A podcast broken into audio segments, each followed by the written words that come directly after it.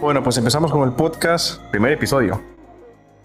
Y bueno, la verdad es que no tengo una intro tan elaborada. Esta es la primera parte y aparte estamos transmitiendo en Twitch para las personas que nos estén escuchando. Pero bueno, eh, bienvenidos a todos al podcast de Conéctate. Aquí vamos a hablar pues de lo que me gusta hablar, que es a veces ciertas cosas que no puedo decir en redes sociales. Al final saben que los que me siguen soy psicólogo y hablo de todo. Me meto con la pseudociencia, trato de hacer prevención, aclaro cosas de psicología, pero aparte de eso, eh, hay cosas que no puedo decir simplemente pues porque es un espacio muy, digamos, muy general, muy profesional, las redes sociales en algunos casos, o al menos las mías, donde puedo hacer uno que otro chiste, pero creo que ya hay historias que obviamente pues pueden ir eh, rozando un poco lo, no voy a decir lo que lo incorrecto, pero sí tal vez lo, lo no profesional. Y creo que hay esta eh, distinción entre lo que un psicólogo puede hacer en público y un psicólogo puede hacer en la parte más privada. No obstante, este es un podcast, es decir, sigue siendo una cuestión pública, pero creo que las personas que realmente escuchen este podcast son personas que me, bueno, al menos asumo, al menos al principio, que me conocerán desde, digamos, hace mucho tiempo y sabrán distinguir entre el profesional y la persona, entre los momentos donde puedo decir algo, pues de pronto un poco transgresivo y agresivo, y de pronto algo, pues, que pueda ser, pues, digamos, en un contexto apropiado. Entonces, eh, ¿por qué pongo el nombre que puse hoy día? Porque de hecho, si lo viste y estás acá, pues quiero ir al grano. La gente que me conoce sabe que me demoro mucho, pero bueno, ¿cómo quiero eh, de alguna manera estructurar este podcast? Al menos por ahora, son episodios pues de 20, 25 minutos y a medida que se, que se haga un poquito más, sobre todo en Twitch, para las personas que quieran ver este tipo de, contenido, pero en vivo, que voy a estar en Twitch siempre grabando esto, eh, lo interesante es que podamos responder preguntas sobre todas ciertas temáticas, ¿ya? Entonces siempre habrá sus primeros 20, 25 episodios, 25 episodios, 25 minutos de, pues, del tema como tal y luego pues una sección de preguntas. Bien, entonces viste el título del podcast de hoy día, el primer episodio, y es un poco contraintuitivo, es decir, ¿por qué diablos yo hablaría, yo hablaría en mi primer podcast siendo psicólogo, siendo también un podcast de psicología, hablando de que pues la psicología podría desaparecer? Bueno, realmente por eso puse, ¿por qué a veces pienso? O porque a veces creo que la psicología va a desaparecer.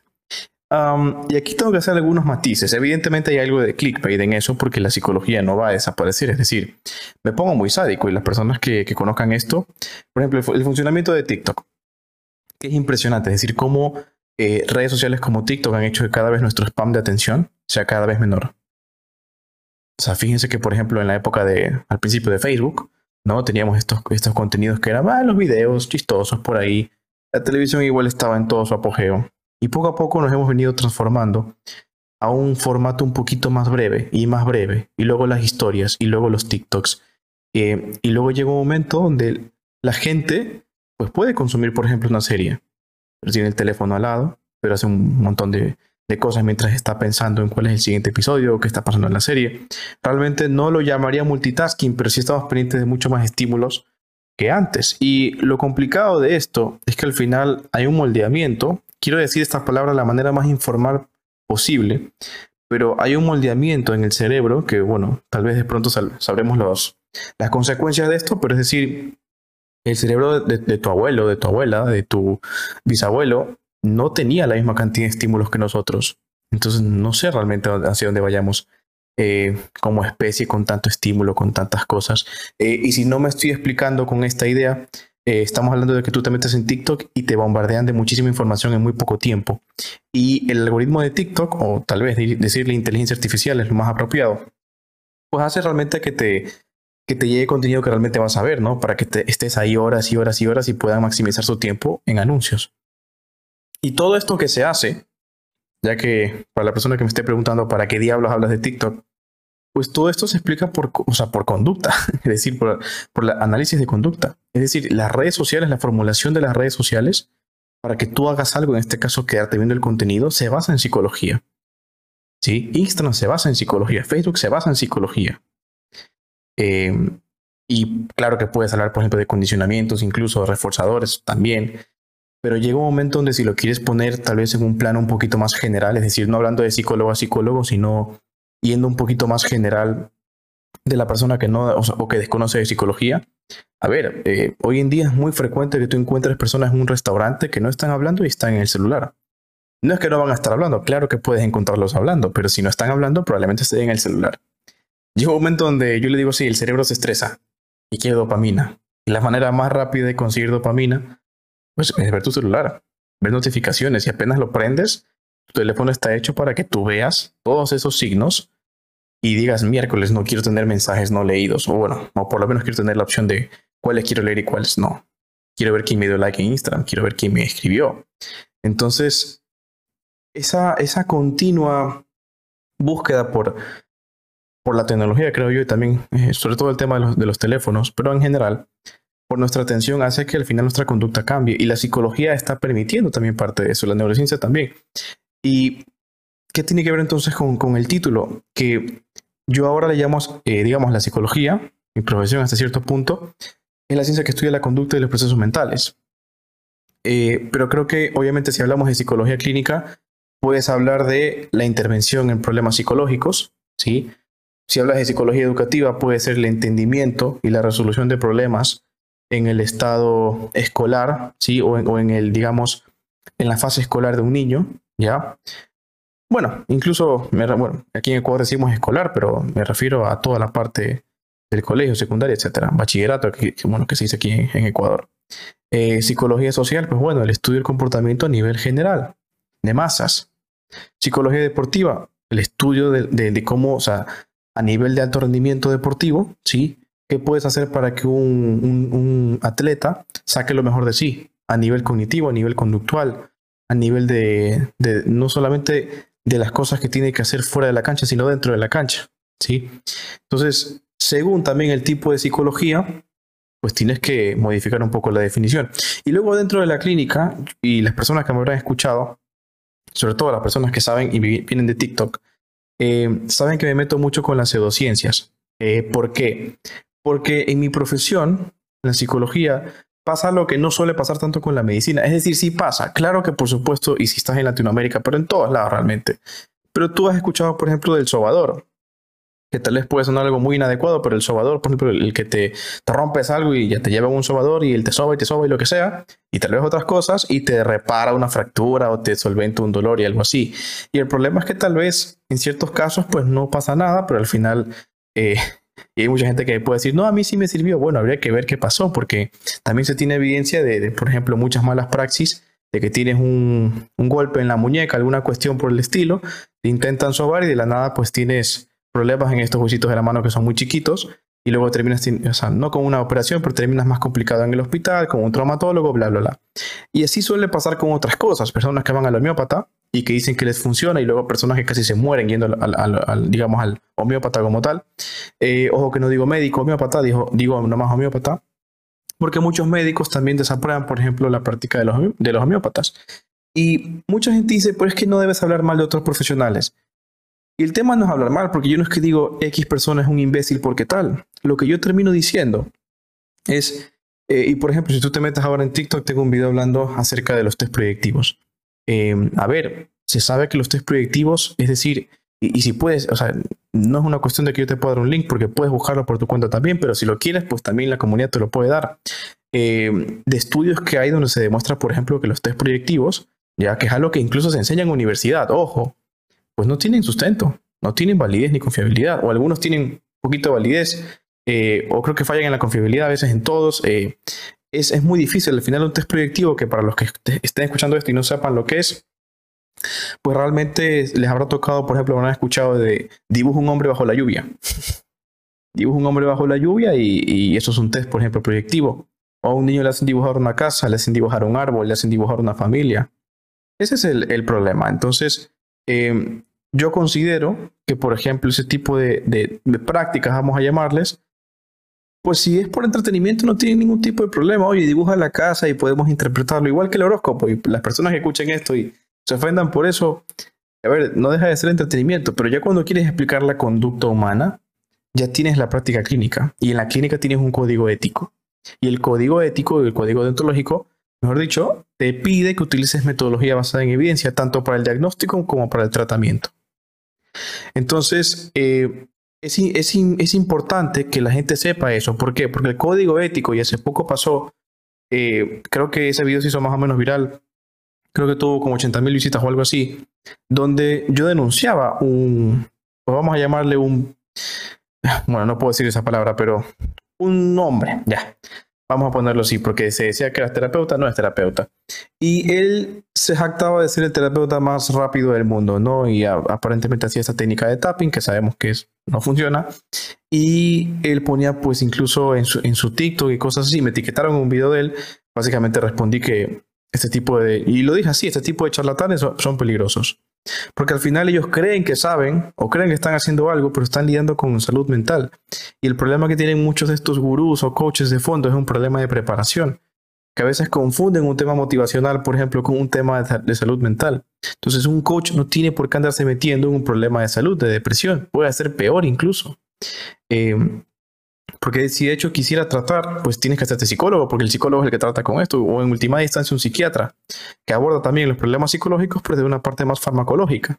Generalmente, aunque por supuesto también hay, psiquiatras que, pues, que ejercen la psicoterapia, aunque son muy pocos. Eh, y para darle forma un, un poco a todo lo que estoy diciendo, el punto es que este, este señor, pues luego parece que ha abusado de una persona eh, tenía muchas conductas indebidas eh, en, la terapia, ¿no? Le hacía hacer cosas a, una mujer, pues que no, no, pues, nada que ver, o sea, ninguna, ningún manual de tratamiento en la vida que se base con ética, eh, y no puedo decir las cosas aquí, pero son cosas ya, digamos, muy pasadas de la línea, tanto así que la mujer tuvo que, buscar un notario, ya, para que esté presente en la videollamada, y, y eso se pueda denunciar. Entonces, el código ético entra ahí porque si tú tienes, si tú eres un profesional y tú estás tratando con gente, estás lidiando con el sufrimiento. Y realmente lo que protege al paciente es eso. O sea, el código ético protege tanto al paciente como al practicante. Entonces, si el día de mañana tú me acusas por una mala praxis, yo me puedo, o sea, yo puedo por lo menos decir que lo que yo estaba haciendo está basado en evidencia y no corresponde a una mala praxis y lo puedo justificar. Pero si tú estás haciendo una vaina que ni siquiera tiene sustento teórico, peor científico, es muy difícil que te puedas eh, defender de eso, pero en última instancia el que sale afectado es el, es el paciente o el consultante. ¿ya? El código ético también, si yo trato con un código, evidentemente, pues eh, es un poco más de respeto para, para el paciente, porque si tú trabajas con una metodología basada en evidencia, es decir, te basas con el código deontológico, el paciente o sea, puede preguntarte qué estamos haciendo, o sea, qué tratamiento estamos haciendo, tú se lo puedes decir y él lo puede buscar por su cuenta y corroborarlo. Eh, porque hay asociaciones como la APA, como la PEP, que te puedan decir lo que es una pseudociencia o que, o que te puedan decir, por ejemplo, en el caso de la APA, cuál es una terapia por lo menos avalada. ¿sí? Entonces, eh, el tema, y yo siempre me meto con el tema de las pseudociencias en redes sociales porque no es un como piensas diferente a mí, como muchos señalan, es que como piensan distinto a ti, eh, te molesta y piensas que te van a quitar pacientes. Y es como que a mí no me interesa que me quites pacientes, que por cierto yo les llamo más consultantes ahora último. A mí no me interesa que me quites consultantes porque la gente que viene para consulta conmigo, pues escucha mis videos y, y viene porque encuentra, pues alguna, bueno, de lo que me dicen, ¿no? Encuentran coherencia con lo que digo. Ya, no necesito decir eh, solo esto es lo que funciona, que mucha gente también cae en eso y dice, nada, es que solamente lo TCC funciona. TCC, para las personas que no conozcan, es cognitivo-conductual. Y, y, no, yo en ningún momento digo que lo único que funciona es la TCC. La TCC, de hecho, dentro de las terapias, o sea, ni siquiera es una terapia contextual. Y la, y la psicología va hacia las terapias contextuales. Pero bueno, la terapia cognitivo-conductual o TCC no es la única, digamos, metodología que puedes utilizar para cumplir con el código deontológico, por si acaso. Pero mucha gente en Internet comenta sin estar informado. Mucha gente, por eso mismo es que luego es engañada, ¿sí? Por profesionales que tienen estas prácticas que carecen de ética y que carecen de evidencia. Entonces, al final el contenido siempre se hace para la protección, para la protección de la gente. Eh, y esto no es que lo hago yo, lo hacen un montón de personas, las personas que están aquí, y de hecho si quieren revisar sus redes, la psicóloga Scarlett Espinosa, David Behaviorista, J-Mora, Renato-y punto, que es Renato y punto, Guillermo Radical, ¿sí? Eh, Sebastián Rojas, psicólogo, y otros más que me estoy viendo en este momento, Fader24, que es el usuario de TikTok, pero él, se llama de otra manera, no, no sé cómo se llama, pero ese es el usuario de él. Son todos psicólogos, y hay muchos más que me estoy olvidando que fomentan la psicología basada en evidencia, pero también no porque, bueno, eso es lo que se debe hacer, es que también hay un código ético que hay que cumplir que nos proteja a nosotros. Entonces, todos estos relajos que terminan pasando a veces de mala praxis en psicología, que no estoy diciendo que no haya mala praxis, por ejemplo, en TCC o en una terapia contextual. Por supuesto que las hay, pero minimizas ese riesgo. ¿Sí? Entonces, eh, y de hecho, para dar lugar a una de las preguntas que siempre me hacen, ¿cómo puedo buscar un psicólogo? Yo lo que siempre digo es asegúrate que tenga eh, por lo menos una, una transparencia en lo que está usando contigo. Tú le puedes preguntar, ¿y qué tipo de metodología va a usar? Ah, yo voy a utilizar A, E. Y lo puedes corroborar o preguntar a otro psicólogo. Sí, mucha gente me dice, sobre todo de otros países, que yo digo que yo no puedo atender personas de, otros países eh, por un tema que no vamos a hablar hoy día. O sea, prefiero no hacerlo, mejor dicho. Y yo siempre digo, busquen un profesional de su país. Pregunten siempre si utiliza metodología basada en evidencia ese profesional. Y la gente me dice, bueno, pero ¿cómo yo voy a saber que está bien o no? Y usted pregunte y cuando tenga la información, usted aquí en este WhatsApp, porque me escriben por WhatsApp, por el link que tengo en Instagram, cuando usted pregunte, sí, eh, me, o sea, me dice y yo le digo, mire, sabe que parece que es una metodología confiable. Ya.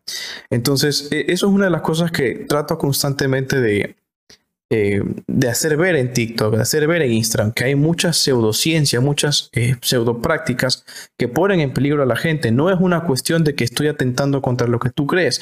Porque, por ejemplo, mucha gente me dice que tú te metes mucho con el horóscopo. Yo no me meto mucho con el horóscopo. Yo lo que hago es que si veo un profesional de la salud o entre comillas, profesional de la salud o profesional, tratando de explicar una consulta, perdón, una conducta a través de algo esotérico, a través de algo que no tiene evidencia, tengo que indicar que eso no corresponde a una metodología aceptada, porque luego la gente confunde y dice, ah, entonces el, horóscopo también es psicología, y realmente no es psicología. Y esto pasa, por ejemplo, si han escuchado las heridas de la infancia, pasa con las heridas de la infancia, pasa con el niño interior pasa con el psicoanálisis, que la gente confunde que es psicología. Hay gente incluso, a ver, y yo lo, esto que voy a decir, si tú lo quieres tomar como, como una persona que, que, es pedante, que no sabe de lo que está hablando, allá tú. Pero esto es lo que puedes buscar por tu cuenta. Y digo esto porque evidentemente no soy el psicólogo más viejo de la vida, tampoco soy el más joven, pero se podría decir que me falta trayectoria, por supuesto. Pero cuando viene un psicólogo con supuesta trayectoria de unos cuarenta y pico, cincuenta años, y me dice, tú estás muy joven como para entender que Freud es el padre de la psicología, que es uno de los comentarios que hace poco me hicieron, eh, y luego esta persona lo borró y se fue. Y obviamente pues ve su perfil, es una persona ya mayor, ¿no? Tiene por, por lo menos barba con canas, entonces asumes que tiene 40, 50, 60, 60 años, no sé. Eh, la gente le respondió, yo casi ni vi, ese comentario, sea, casi que lo vi, lo dejé ahí un par de horas, le iba a responder, porque obviamente no podía responder en ese momento con un video, y el video dejó de estar disponible. Pero la gente le respondió. Y hay, gente que le respondió muy educadamente, le dice, se nota que no sabes nada. Eh, Freud es el padre del psicoanálisis, no de la psicología. Hay gente que más estudiada, eh, que le dijo literalmente el padre de la psicología es Wundt, ¿ya? hay gente un poquito más sádica que le dijo cosas que no puedo decir ahora, pero yo digo, a ver, si hay psicólogos o profesores que solo porque me ven joven me quieren corregir y ellos mismos están diciendo tonterías, entonces también estamos hablando de que la psicología no solamente tiene un problema eh, de malinformación en redes sociales, sino que la propia academia, la universidad, no está regulando a estos profesionales y por eso pueden existir profesionales que no sepan la diferencia entre una metodología basada en evidencia y el niño interior. Hace poco me etiquetaron en un canal, de hecho, debería ser un video mañana. En un video de, un, de, un, de un, bueno, vamos a llamarle canal de TikTok o cuenta de TikTok, que supuestamente, y si tú ves la descripción, dice neurociencia, psicología y otra cosa. Y el video que me sale de ahí, o el que me etiquetan, es un video donde sale una chica aparentemente hablando de, la, de las heridas de la infancia. Y me dan ganas casi de pegarle un tiro a alguien, porque esta, esta teoría de, las heridas de la infancia sale, de un libro, no me acuerdo el nombre de la autora en este momento, pero sale de un libro que obviamente pues hizo bestseller, pero la, señora es una redactora, es decir, em, es una ensayista, por así decirlo, no sé, de hecho la gente defensora me me lo aclaraba, pero no es una psicóloga y es una teoría que nunca se comprobó, ni teóricamente ni empíricamente. No tiene ningún tipo de sustento, ningún psicólogo serio te va a decir que las heridas de la infancia existen. Ahora, que puedes utilizar la metáfora herida de la infancia en un, y para los que sean psicólogos aquí, en un contexto de alianza terapéutica donde el paciente usó la, frase y tú para usarla y explicar algo, em, lo utilizas, pues podría ser.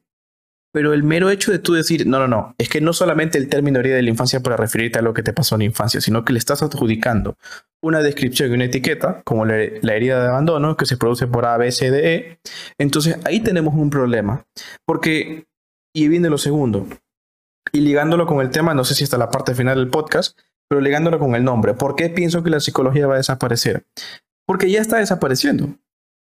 O mejor dicho, cuando la gente escucha, oh, heridas de la infancia, wow, y ve que de pronto la que habla es una psicóloga o un psicólogo, y te metes en la cuenta y dice que es psicología, y te dicen heridas de la infancia, la gente cree que entonces, bueno, las heridas de la infancia existen. Y entonces cuando viene un profesional como yo, como cualquiera de las personas que defienden la psicología basada en evidencia, eh, insisto, por un tema ético, y nos preguntan, oiga, ¿cómo curo mi herida de abandono? Y yo le digo, disculpe, ¿a qué se refiere? Me dice, se nota que usted no ha estudiado. Y digo, disculpe, eh, ¿me podría decir de dónde sacó el término? Y me citan un video de un psicólogo de por ahí, que es un video que, que se le hizo viral, ¿no? Unas 500 mil, 600 mil visitas en TikTok. Eh, supuestamente psicopedagogo también.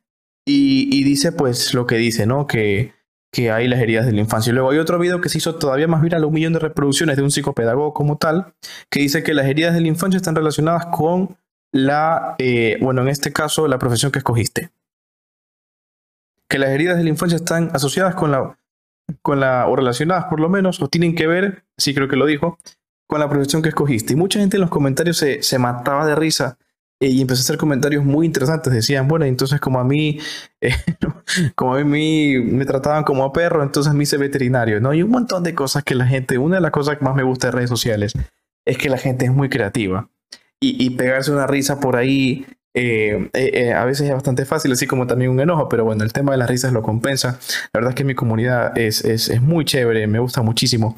y luego hay gente que venía a comentar y decía, bueno, entonces como a mí me, como yo rompía todo de chiquito, me hice ingeniero, o sea, cosas así que nada que ver. Entonces, y evidentemente, eh, eh, ese, ese tema que estoy diciendo ahí también es un problema, porque no solamente que hace que personas que sí estamos estudiados parezcamos idiotas, porque como, digamos, ¿qué se viraliza? ¿Se viraliza un análisis de conducta o se viraliza, por ejemplo, em, yo qué sé, las heridas de la infancia? Sí, se viraliza lo segundo. Y cuando viene toda esta gente que vio ese video a preguntarnos a nosotros, quedamos como imbéciles. Y luego lo otro, la gente se autodiagnostica y dice, yo tengo eso, ¿cómo lo curo? Yo tengo lo de acá, ¿cómo lo curo? Entonces, ya no es solamente un problema, porque por último, si yo tengo que verme imbécil con, una persona de internet, oye, lo hago todos los días, porque así como hago videos que a veces son muy inteligentes, hay videos donde, donde hago el ridículo, pero incluso en los videos inteligentes hay gente que no está de acuerdo conmigo y cree que soy un payaso por decir que el psicoanálisis es una pseudociencia, cuando la propia APA no la recomienda para ningún trastorno mental y la APEP la tiene citada como lista de, digamos, la lista de pseudociencias. Por más que eso suceda, por más que no se haya o no se considere incluso en eh, la práctica eh, psicoanalítica como, como ética, hay gente que va a ver eso y va a decir, tú eres un payaso. Entonces, eso yo lo puedo entender. Pero cuando el daño ya no es, eh, digamos, al menos yo creo que, no reducible, pero que no, no sabes ni qué daño puedes causar eso, porque por último una mala información, ah, ok, se entiende hacia una persona, etc. Pero cuando tienes un, un, concepto como este, que, que, y ahí se mete el tema de las heridas de la infancia, o cualquier otra cosa, las constelaciones, la vida pasada, que generan estos autodiagnósticos, y la gente tiene ansiedad por gusto. La gente tiene ansiedad por gusto. Porque empieza a decir, wow, yo tengo eso. Y de hecho ahorita que estamos en, en vivo en Twitch, para las personas que se, que se juntaron, Andrés dice, este, y termina en el video con un curso o taller de pago. Exactamente, o sea, no solamente, y es lo que yo decía, la estructura de un charlatán, y perdón que lo diga así, en TikTok, sobre todo de salud mental, es darte una teoría que suena muy bonita como las, eh, no todos los que hacen esto son charlatanes, estoy diciendo la estructura de un charlatán en general que he visto. Tiene lo siguiente, te dice, mira, la herida de la infancia, Y te explican cuáles y si tú la tienes, bla, bla, bla, bla. Y al final del video, o al final de las cuatro o cinco partes del video, te dicen, y si tú tienes alguna de estas heridas, o cualquier cosa que te nombrado, constelaciones, manifestaciones, entre otras cosas, anda mi, link de, anda mi link del perfil. Y en el link del perfil tienes un asesoramiento de 300 dólares, tienes un curso de 200, 100 dólares o lo que sea. Incluso aunque valga 5 dólares, te están estafando. Porque se basan en cosas que generalmente están vistas como pseudociencia porque los estudios no han demostrado más pese a que se sigue investigando, por supuesto, ¿ya? Eh, O cosas, por ejemplo, como la homeopatía. Hoy día, a día de hoy se sabe que la homeopatía no tiene efecto mayor que un placebo. Es decir, y para las personas que digan, no, pero es que a mí me sirvió, porque una que otra persona se enojó conmigo y me dice, yo te sigo hace tiempo, pero tú cometes un error. Porque crees que porque sabes de psicología, así me lo dijo, crees que sabes de psicología, pero no sabes de medicina. A mí un médico homeópata me curó de tal cosa. Y yo digo, usted sabe que la homeopatía no, no tiene efecto mayor un placebo, ¿verdad? dice, sí, ¿qué tiene que ver? Que si no tiene efecto mayor un placebo, pero igual tiene, sigue teniendo placebo. O sea, el placebo se da en las intervenciones. Por eso tú tienes que diferenciar, cuando tú haces un estudio de, una intervención, si la intervención es mayor un placebo, pues bueno, puede ser prometedor. Pero si no es mayor un placebo, ¿para qué entonces tu intervención existe en primer lugar? Y a mucha gente, por ejemplo, el dióxido de cloro en el tema del COVID, entre muchas otras cosas, se, entre comillas, curaron por un tema de, de placebo. Pero también por otro fenómeno que suele pasar, que es la remisión. Hay un video de Renato y Punto donde habla por qué la gente se cura, entre comillas, con las pseudociencias. Y luego te das cuenta, eh, y voy a decir una cosa bien estúpida, lo siento por lo que voy a decir porque es algo muy exagerado, pero es como el ejemplo más claro. Entonces te dice, por ejemplo, que un, eh, o sea, el psicoanálisis puede hacer que tu problema desaparezca en 3, 4, 5 años, no hay un estudio, ¿no? Entonces te dice, eh, ¿pero eso se debe a la práctica psicoanalítica? ¿O será porque ya pasaron 3 años del problema? ¿O será porque a mayor tiempo hay más probabilidad de placebo? o a mayor tiempo y más probabilidad de remisión del problema. Y a veces pasa, tienes un dolorcito de cabeza, no sabes por qué, de la nada se te quita, sin que te tomes nada. Y luego hay días donde casi que te estás muriendo, tienes que tomar pastilla. Entonces, ese tipo de cosas que pasan mucho en psicología, por eso al principio dije que sí pasan en medicina, pero en psicología pasa mucho más, porque no hay una línea. El médico tiene que entrenarse, tiene que graduarse, tiene que ver su internado, tiene que dar la tesis o lo que sea, tiene que hacer su rural aquí en Ecuador, sus prácticas. Y luego de eso, igual está regulado, o sea, por digamos el ministerio, por algún aparato del Estado. Pero el psicólogo no. El psicólogo se gradúa y la gran mayoría de psicólogos que son, pues personas que piensan que, la carrera es fácil, no todos por supuesto, que la carrera es fácil, vamos a graduarnos a vaca, como se dice aquí en Ecuador, o sea, muy fácil, y bueno, ahí veo si ejerzo o no. Y si ejerzo, pues me toca ahí decir consejos, porque eso es lo que hacemos los psicólogos, ¿no? Tema para otro podcast, el psicólogo no da consejo. Pero ese es, ese es el gran problema que veo, que no hay una regulación. Entonces cualquiera puede ser psicólogo clínico y literalmente dar terapias con piedritas energéticas. Y lo peor de todo es que si esta gente luego se hace un Instagram, tú te lo vas a creer porque son tan convencidos, porque tal vez a ellos les funcionó. Y eso es un problema porque el psicólogo no hace lo que a él le funciona, el psicólogo hace según lo que la ciencia dicta que hay que hacer, porque la evidencia ha demostrado que ese tratamiento funciona para tal, tal, tal y tal. Pero una falta de respeto que, eh, y bueno, mucha gente dice, no, pero es que tú también cegado por la ciencia, y digo, no es más cegado la persona que cree que porque le funciona a uno, le va a funcionar a todo el mundo. Es que, y hago un ejemplo homólogo, es como que yo te diga que yo encontré paz en mi vida con Dios. Esto no es cierto, esto es un ejemplo. Yo no he encontrado paz en mi vida con Dios por el momento más. De hecho, encuentro, encuentro incertidumbre. Pero digamos que eso me pasó a mí, me funciona a mí. Esa no es razón, no es razón para que entonces yo en práctica clínica se lo imponga a una persona. ¿Sí? Entonces, yo, yo creería que hay mucho que hay que recorrer ahí regular porque yo no puedo imponer prácticas porque a mí me parece. Y esta gente, insisto, que se hace su Instagram, alguna cosa de piedritas y toda la vaina, se cree, o sea, o está muy convencida de lo que hace. Y luego, ¿qué pasa? Que te venden estas piedritas. Y luego tú dices, chuta, será. Y caes en el efecto de sugestión y caes en el efecto de, pues bueno, en este caso del placebo, y después resulta que te dicen que bueno, es que las piedritas se les acaba la energía, tienes que comprar más. Y esto puede ser aplicable a muchas cosas. He visto gente con el tema de la manifestación, con tema también de, como de objetos, ¿no? Eh, y, insisto, cada quien con lo suyo. Si no te metes en salud mental, yo pienso que bueno, cada quien tiene lo suyo. Es como que alguien me reclame a mí porque yo me compré un videojuego. Si eso es un problema mío, yo no, yo no estoy diciendo que el rato que yo digo, para sanar la depresión tienes que jugar videojuegos, ahí hay un problema. Y no necesariamente porque los videojuegos sean un tema de salud mental o no, que no lo son, que mucha gente también cree eso y vamos a hacer un podcast hablando de eso también en el futuro, sino que es un tema de malinterpretación. Glad en el Twitch dice, el tema homeopatía, te pregunté en una oportunidad a qué te referías, ya que sé que hay médicos que son homeopatas. Sí, hay médicos que estudian toda la medicina y luego pues, o sea, toda su carrera de medicina y luego se especializan en homeopatía. Y ahí sí divide mucha gente que te dice, mira, ¿sabes qué? Mientras no, no se metan conmigo, yo los respeto. Y luego hay gente que te dice, no, no. Porque, y normalmente son médicos que están cansados de recibir personas de, bueno, en este caso de pseudoprácticas, porque vienen muy mal. Entonces te dicen, esta persona tiene cáncer, ¿no? Y hay médicos que hablan de, sus testimonios en, TikTok y te dicen, esta, una persona tiene cáncer. El homeopata le dijo que, ta, que se pruebe una medicación, el cáncer avanzó hasta tal punto que fue inoperable. no se podía hacer radio, eh, radioterapia, entonces ya. El paciente falleció porque literalmente estuvo un año con el homeopata. Y, y, aquí no es un tema de, ah, entonces todos los homeopatas, yo no sé. Yo no sé, lo que te puedo decir es que la práctica de la homeopatía es una pseudociencia. Que haya tenido evidencias o no, parece que no es mayor que un placebo. Es decir, para que eso sea cierto, tiene que haber médicos homeópatas, entre comillas, sanando gente.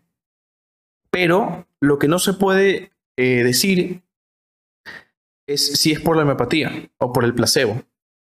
Recuerda que el placebo igual es un porcentaje bien bajo. Y si es por no es por el placebo, sino que es por el propio, decía un, psicólogo que habla justamente del tema de investigación, te dice, y si no es por el placebo, pues igual el porcentaje de, éxito del tratamiento es muy bajo como para que se sostenga. Y ese es un problema que también la, medicina como tal, pues es muy difícil ver un médico homeópata en una clínica, o sea, en un hospital. Y bueno, aquí he conversado con muchos médicos que son pacientes y me dan su opinión.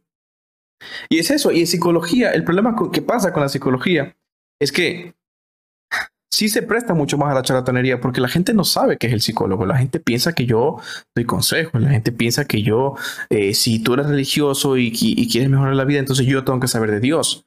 O, si yo soy ateo, yo tengo que ser ateo. Y, es un tema de que no tiene nada que ver.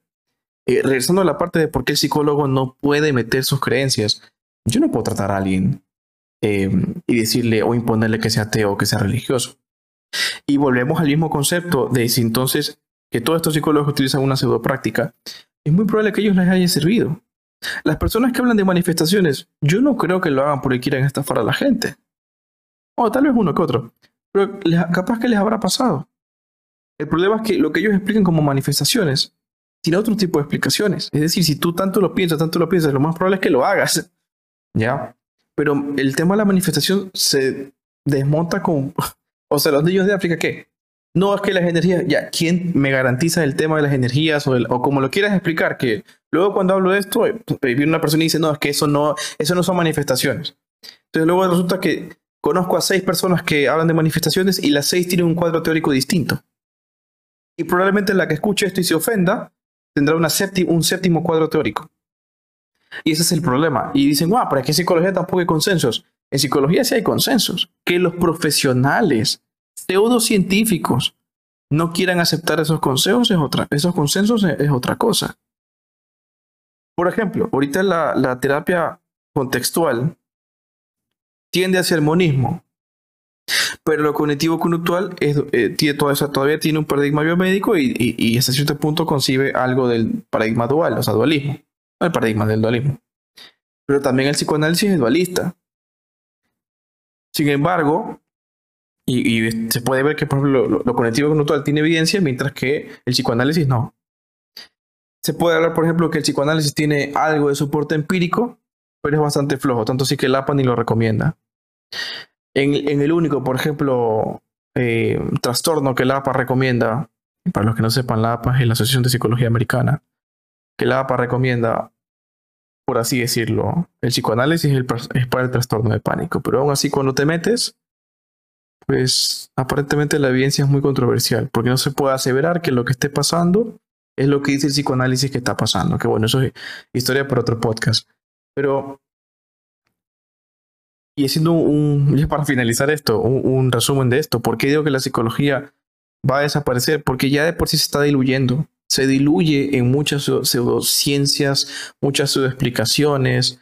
Eh, por ejemplo, el tema ahora de la biodescodificación, se sabe que realmente, y hay muchísimos problemas teóricos con eso, pero aparentemente Enrique Corbera eh, ha tenido muchos problemas también, gente que lo ha demandado, cosas así, eso no se habla en sus anuncios de Facebook, evidentemente eso no puede salir a, la luz porque si no se le cae todo. Eh, Y yo también me quería ese cuento. Y me acuerdo que en 2015 escuché a Enrique Corbera y dije, chuta, qué chévere esto, ¿no? De la física cuántica, bla, bla, bla. Y luego veo a los físicos hablando de física cuántica que ni ellos lo entienden y son, o sea, son genios que tienen doctorados y que han estudiado 30 años la física cuántica y no la entienden. Y ahora resulta que tengo que creer que un pendejo que escribió un libro de física cuántica, según el de física cuántica, este, ya sabe más que todos esos teóricos. O sea, no. Y yo momento donde también es un acto de humildad reconocer que puedes estar leyendo a un charlatán. Sí, porque gran parte de la fórmula de estos charlatanes es que creen saber explicarlo todo. Y realmente no es así. Realmente no puedes ser así. Entonces, ahora, y, bueno, justamente hablando del, tema de la biodescodificación, eh, parte de algunos conceptos que son erróneos, que te dicen que las enfermedades son causadas por las emociones, o sea, que las que son directamente y es como que no, no, y basta que le preguntas a cualquier profesional en eso el otro día, una psicóloga que me responde uno de los videos que hice y, dice, sí, justamente, o sea, el cáncer es una cosa multifactorial. ¿Cómo, ¿Cómo puede venir una gente a decir que es un tema de energías? Entonces la ignorancia es peligrosa porque luego la gente y, y, el, y, el, mensaje, y esto lo hablaremos después, pero el mensaje entonces, si, si mi enfermedad es causada, por ejemplo, por mi emoción, eso quiere decir que puede ser curada por lo mismo y luego te das cuenta que no te alcanza la vida para probar que eso es cierto porque el cáncer no le interesa cómo te sientes muchas veces. Evidentemente hay una influencia en el tema del estrés, pero no en un tema emocional directo. Y no, y, y, si, si, es, y digamos, una cosa es influencia, otra cosa es la causa, porque influencia es claro que hay. ¿Tú crees que no llega gente con el sistema inmunológico destruido de tanto estrés a consulta? Yo, no, yo ni siquiera este concepto yo debía aprenderlo en la universidad y yo sabía, sí, el estrés hace que la gente se enferme, algo así lo sabía, pero hasta que no me llegó una persona que me dijo, llevo yendo al médico por eh, tercera vez en estos dos meses y el médico me dijo, usted está estresada, en exceso, tiene un sistema inmunológico muy bajo, está que contrae gripe a cada rato, tiene que hacer algo. Vino a consulta, mejoramos el tema del estrés con inoculación al estrés y la persona dejó de, de enfermarse, lleva tres, cuatro meses enseguida de enfermarse. Y el médico le dice, esto no es una cuestión de, de, medicamentos o algo que sea crónico. Esto simplemente es un tema de estrés. A ver, simplemente no. Eh, eh, tenía estrés, ansiedad, ataques de pánico, evidentemente, lo solventamos en cuatro meses. Pero, pero esa, esa es la, cuestión y sale de eso. Entonces, si alguien viene y te dice, no, es que esa ansiedad que tú tienes es por un conflicto que tienes en la infancia, esa persona nunca sale de ahí. O al menos hasta que resignifique teóricamente ese, ese conflicto, pero bueno, ya aquí ya me voy de largo por el tema de, las regresiones y todas estas cosas que sugestionan demasiado al paciente y engañan al paciente, eh, que son peligrosísimas, porque al final es jugar con juego. Una palabra tuya le modifica toda la vida al paciente y tú no puedes jugar con esas cosas, no es ético. Entonces, eh, sí pienso que la psicología se está diluyendo entre muchas pseudoexplicaciones y mm, la parte de la psicología que es útil seguirá siendo útil porque la tecnología se sirve muchísimo de ello. Al final nos estamos utilizando muchísimo. Em, pero creo que poco a poco se está diluyendo y la psicología como tal, no sé dónde va a quedar, porque fíjense con, cosas como TikTok o incluso con el Internet en general, la cantidad de cosas, y antes también pasaba, pero creo que antes son mucho más vocales, ¿no? Las cosas que no necesariamente son ciertas. Entonces hoy en día, eh, muy aparte de ideologías y de que se vean, el día de mañana em, si tienes un artista marcial que asegura que puede pelear con su energía y no con sus manos, tendrá videos virales en internet y tendrá sus seguidores que estarán ahí aprendiendo y, pagando 800 dólares el curso, la clase, ¿no?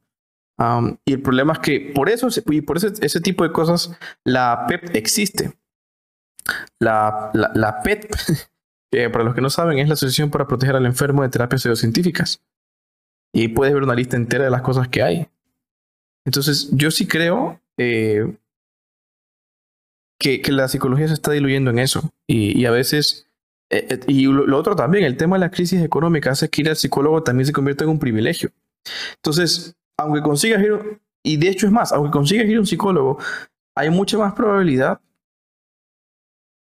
hay mucha más probabilidad de que termines con un charlatán. Porque dentro de las propias universidades están enseñando pseudociencias, psicoanálisis, estal, entre muchas otras cosas, constelaciones familiares. Hace poco tenía un colega que me decía que una de las personas que lo, que lo supervisaba hacía constelaciones de caballos. O sea, ah, ojalá pueda hablar con este colega, que es un ex amigo mío. Al final, si nos, si nos recuperamos, en esa amistad podemos hablar de eso un poquito, pero realmente es algo que asusta. Y bueno, llegando al final del podcast, respondemos las preguntas del Twitch, o al menos leemos un poco de los comentarios. Glad, muchas gracias por, unirse al, stream. Gato Loco, que chévere verte por acá. Ashley, un saludo. Andrés Méndez también comentó. Em, la contestación de eso sobre el cáncer en un niño por los padres fue, de terror. Eh, Gladys se refiere a que una chica, aparentemente filósofa, feminista, entre muchas otras cosas, que tú dices, tú ese perfil y dices, wow, una, una mujer que de ley está bastante eh, letrada, está muy culta, eh, pero vino a decir que, porque yo hice el contraejemplo, te dicen, una, una, chica hizo un video diciendo que el cáncer se generaba por el odio. Y yo dije, chuta, imagínate un niño de 5 años que tanto odio tiene. Y la justificación de ella fue decir que eh, si eso le pasa a un niño de 5 años es porque sus papás tienen una energía dominante. Y digo, wow, unos padres que tienen un hijo con cáncer, ¿tú crees que lo que están buscando en ese momento es que tú les digas, con la ignorancia de pensar que 2 más 2 es 1, que la, que la culpa es de ellos? Que encima, porque por último, si fuese cierto, no se debe decir eso. Y si no es cierto, con más razón, ¿para qué te inventas? ¿Qué, qué ganas de forzar las teorías a su propia concepción del mundo? Y lo peor de todo es que eso no, no solamente lo estoy diciendo para ese tipo de personas que hacen comentarios imbéciles en Internet, también me lo digo a mí mismo. ¿Saben por qué? Porque yo también tengo mis teorías del mundo. Yo también tengo cosas que yo tengo que forzar para que tengan sentido, porque todos tenemos que forzar algún tipo de teoría a nuestra vivencia personal o viceversa para hacer que el mundo tenga sentido. El problema es que si yo pienso que en el centro del universo hay una raqueta de tenis controlando todo, te puedes reír de mí y decirme, wow, ¿te gusta mucho el tenis o estás loco? O las dos. Sí. Pero si yo me pongo a hablar de salud, y mi mensaje llega a mucha gente sin responsabilidad, digo ese tipo de cosas y daño a la gente, ¿quién cobra? O mejor dicho, ¿quién paga? Y por eso en China se está pidiendo que cada vez los, bueno, los TikTokers como tal o los influencers tengan algún tipo, si van a hablar de algún tipo, por ejemplo, salud mental, nutrición, medicina, que tengan algún tipo de preparación, que presenten algo de eso. Que yo pienso que deberían hacerlo ya en esta parte del mundo, pero no lo van a hacer. Eh, y aún así, si lo hiciesen, yo conozco un montón de gente. Eh, insisto, es uno de los videos que, que tenía pendiente de hacer. Me etiquetan de este canal de TikTok, que ya lo comenté al principio del podcast, donde pues hablan de neurociencia, psicología y un montón de cosas, y hablan de las heridas de la infancia. O sea, dan ganas de decir, quien sea que esté contratando a la psicóloga en ese perfil, que la despida. O por lo menos que tenga una charla muy seria con cualquier psicólogo que le explique la estupidez que está haciendo. Porque, insisto, yo creo que todo el mundo puede ser ignorante. Yo, ahora soy ignorante de cosas que habrá gente que me diga, Gianfranco, eres un estúpido. Porque siempre te va a pasar eso. Y mientras más envejeces, pues el chiste es saber un poquito más. Pero si se te está diciendo que eso que estás haciendo es peligroso, se te explica por qué, no uno, sino 20 veces, y tú sigues en la necedad, ya no hay cómo hacer bien las cosas. Ya no hay forma de que la gente te trate bien. Y por eso la gente de Internet suele ser muy hostil. Yo el primero, yo también hago mis videos donde digo que la gente dice tonterías. Yo no le digo a la gente que es estúpida. Yo digo a la gente no puedes decir estupideces. Porque realmente, eh, insisto, soy bastante duro con el tema de las ideas. Con la gente puedo ser un poquito más light, aunque también se meten conmigo, pero no es como que, o sea, son gente que nunca me va a volver a ver en internet, así que ahí está. Entonces, eso, eso creo que es lo que está pasando con la psicología y por esas veces creo que, que va a desaparecer porque ya está desapareciendo, se diluye entre muchas ciencias, muchas explicaciones, la gente no sabe para qué es el psicólogo. Y el movimiento PB, que es el movimiento de psicología basado en evidencia, pues no es como que está haciendo mucho. Es decir, eh, me enorgullece que mi cuenta sea grande, me enorgullece que cuentas de colegas estén haciendo más grandes todavía. Pero no podemos ganarle un video de un millón de reproducciones hablando de, tonterías. Y hecho casi que quiero hacer eso como un reto, ¿no? Eh, ¿Cuántos seguidores puedo crecer hablando tonterías? Y se me ocurrió un montón de cosas, haciendo eh, test psicológicos falsos en internet, hablando de las de la infancia. Pero el problema es que hacer eso hace que la gente se, autodiagnostique. Es decir, hacer eso para hacer un experimento y demostrar que es mucho más fácil viralizarse y crecer de esa manera, hace que tenga que, engañar a la gente. Entonces, ese es el, problema y no es ético. Eh, incluso aunque ponga un aviso al final, pero, pero sí. Entonces, eh, bueno, creo que llevan como 40 minutos esta cosa, no sé cuánto tiempo he hablado, pero creo que para empezar está muy bien. Este es el episodio 1 del podcast. No sé muy bien si el micrófono está sonando bien, así que espero que se haya grabado bien. Eh, recuerden que este podcast va a estar disponible en algunas plataformas. No sé cómo, cómo habrán venido en primer lugar. Asumo que porque puse un link en TikTok, en Instagram o algo por el estilo. Pero también va a estar resubido en YouTube para que puedan ver mi cara mientras digo todas estas cosas. Recuerden que también siempre empezamos con el tema del podcast. Eventualmente habrá invitados y entrevistados, por supuesto. Pero al final... Eh, también me gusta, y, si, bueno, digamos, si hacemos esto en Twitch, responder a la gente, porque también eh, se generan preguntas a partir de las cosas que decimos hoy día. Yo también tengo preguntas, incluso a veces que hacer a la gente, y el público interactivo puede ser algo interesante. Entonces, si te interesa ver ese tipo de cosas en vivo y otros, bueno, y más de mi contenido que también hablo, no necesariamente de podcast, sino de, otras cosas que también hablo aquí en Twitch, pues bueno, me puedes venir a seguir a Twitch. Ahí te dejo mis redes sociales. Eh, bueno, Creo que si estás en YouTube puedes ver las cosas en la descripción. Pero bueno, sígueme en TikTok y en Instagram como arroba Bulo. Ahí puedes verme en mis cuentas y redes sociales. Y si te gustó este podcast o tienes alguna recomendación, oye Gianfranco, habla más lento porque no te entiendo. Este, uy, gracias por esa, esa follow, Baniat. Eh, Gianfranco, no te entiendo, no te escucho nada de lo que dices porque hablas como él. Ah, perfecto, entonces yo le voy a bajar un poquito. Ten en cuenta que mi podcast creo que va a ser mi contenido mucho más directo. En TikTok soy un poquito más contenido, en Instagram soy todavía más contenido, todo políticamente correcto, pero el podcast es mi canal para ser transgresivo. Eh, de hecho, es más, es más, quería llamar el podcast transgresivo, pero, no. En todo caso, muchas gracias para los oyentes y, bueno, si tienen algún tipo de recomendación, pues dígamelo. Con toda certeza lo voy a ver, voy a hacer la retroalimentación y si tengo que hablar más despacito, lo haré. Pero bueno, eso es todo por el tema de hoy día y que se cuiden. También damos por finalizado el stream en Twitch. Muchas gracias a los que están por acá. Eh, Pablo, muchas gracias por ese comentario. No sé qué significa, pero gracias. Y bueno, nos estamos despidiendo, despidiendo y que tengan una excelente noche porque aquí ya es de noche. Hasta luego y besitos.